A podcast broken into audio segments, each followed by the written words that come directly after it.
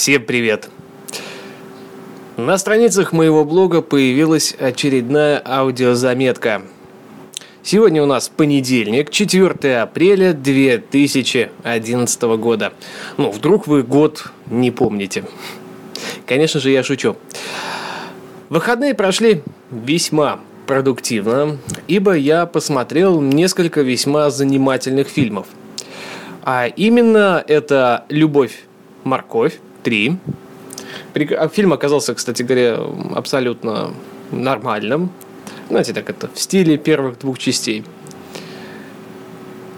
И фильм «Прозрение» от э, Каналь Плюс, если я не ошибаюсь. Ну, давайте обо всем по порядку. «Любовь-морковь» э, в принципе, наверное, не изменилась особо ничем. Тот же Гоша Куценко, та же Кристина Арбакайта, э, примерно тот же сюжет, но при этом с э, несколько другой историей. Смотреть приятно, хороший фильм. А, наверное, знаете как, это одна из лучших российских комедий для семейного просмотра. То есть вот э, в подобном стиле почему-то русские не снимают. Я уж не знаю, почему им это не нравится, почему не нравится подобный вид развития сюжетной подоплеки в фильме, но факт остается фактом. К просмотру я бы даже сказал обязательно. Будете местами смеяться. Возможно, вам понравится это вдвойне, чем были прошлые части.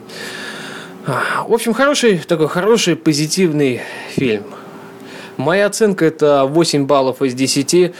Одна из лучших российских комедий за начало 2011 и последнюю половину, вторую половину 2010 года.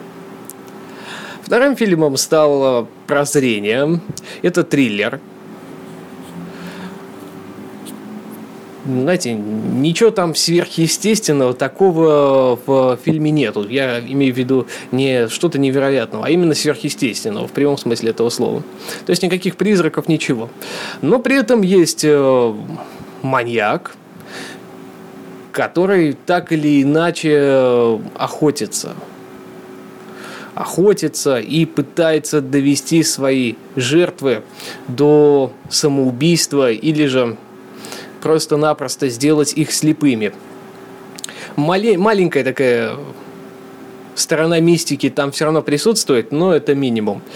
Фильм, э, знаете, вот на удивление, вроде бы Канал Плюс особо никогда и не выпускали какие-то подобные фильмы, чтобы вот можно было сказать, что действительно он достаточно высокобюджетный, там были отличные актеры и что-то в этом духе.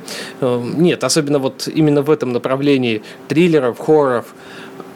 А здесь все более чем правильно, первое и второе, знаете, это, это доступно, самое главное. То есть э, любой человек может понять, что там будет дальше, и что конкретно происходит на экране, что тоже немаловажно. Я, знаете, в последнее время в Твиттере вижу э, такие комментарии, что мол, я смотрел фильм, а что там происходит на экране, я не понимаю.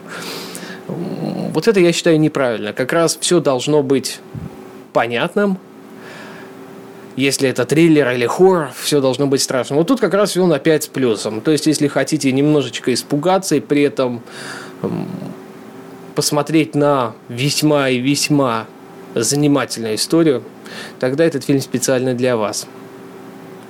Моя оценка, ну давайте побольше поставлю, 8,5 баллов из 10.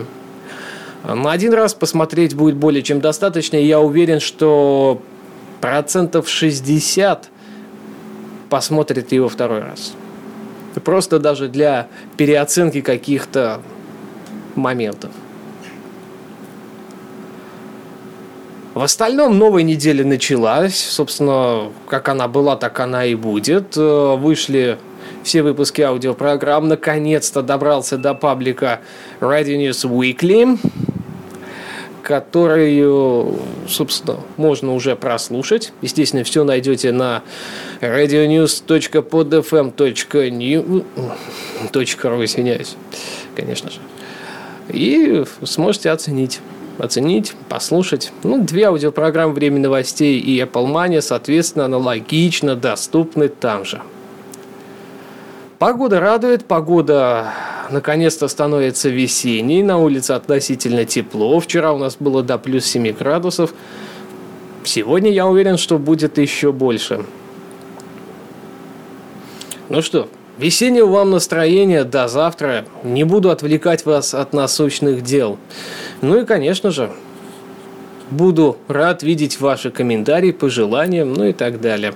Там, где вы эту заметку слушаете. Но лучше всего, конечно же, на blog.filatoflat.ru Обязательно услышимся. Пока-пока.